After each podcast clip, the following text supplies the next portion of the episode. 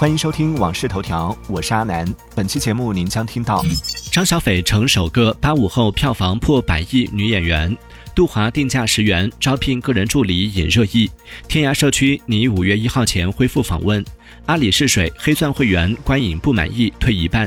俄罗斯要求苹果开放第三方应用市场；娃哈哈账号两天涨粉超一百万；超十亿年轻人面临无法逆转听力损失风险。接下来马上为您解锁更多新鲜事。微博关注小王子阿南，边听边聊，畅所欲言。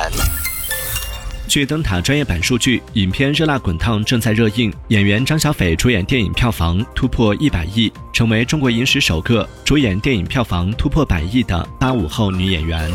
据报道，三十九岁的勒布朗·詹姆斯用一记标志性的转身突破上篮，得到 NBA 生涯的第四万分，成为 NBA 历史首位生涯总分达到四万的球员，也是 NBA 历史首位同时达到四万得分加一万篮板加一万助攻的球员。近日，有网友发现杜华在某平台上发布一日助理招聘，需要十元参与竞选，且岗位描述中表示有机会邂逅艺人。此事也引发了大众对于花钱去上班值不值得讨论。从国家移民管理局了解到，三月一号，中国与泰国互免持普通护照人员签证协定正式生效首日，中国公民出境赴泰国一万八千二百五十八人次。泰国人入境中国内地三千八百三十七人次，其中持普通护照免签入境两千九百三十人次，占比为百分之七十六。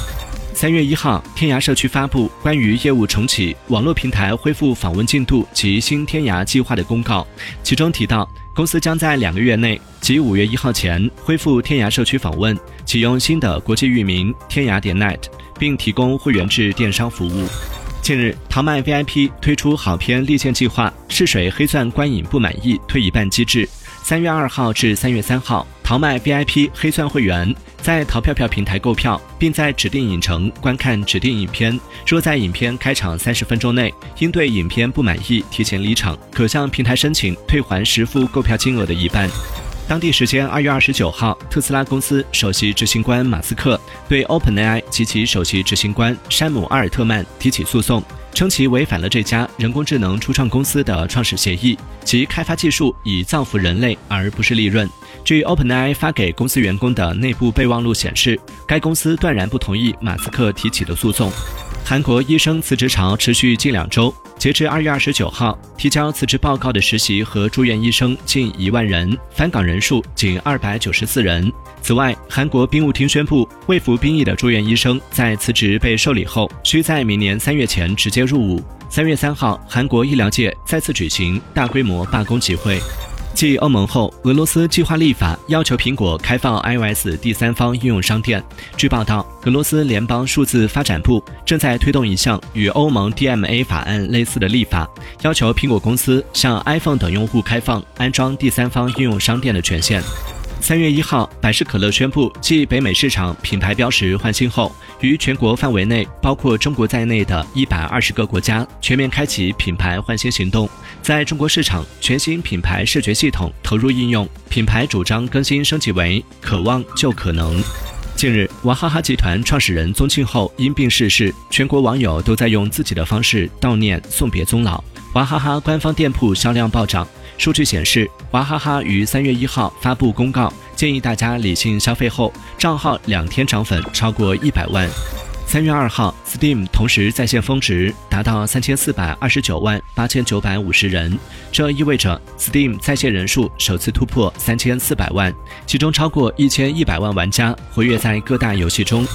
据世卫组织发布的数据显示，全球有超过十亿十二至三十五岁之间的年轻人正面临着无法逆转的听力损失风险。个人音频设备音量过大，长时间佩戴耳机是造成风险的重要原因。医务人员建议经常用耳机，掌握三个六十原则：环境噪声的分贝不超过六十分贝以上；佩戴耳机建议音量要小于百分之六十；使用耳机的时间不要超过六十分钟。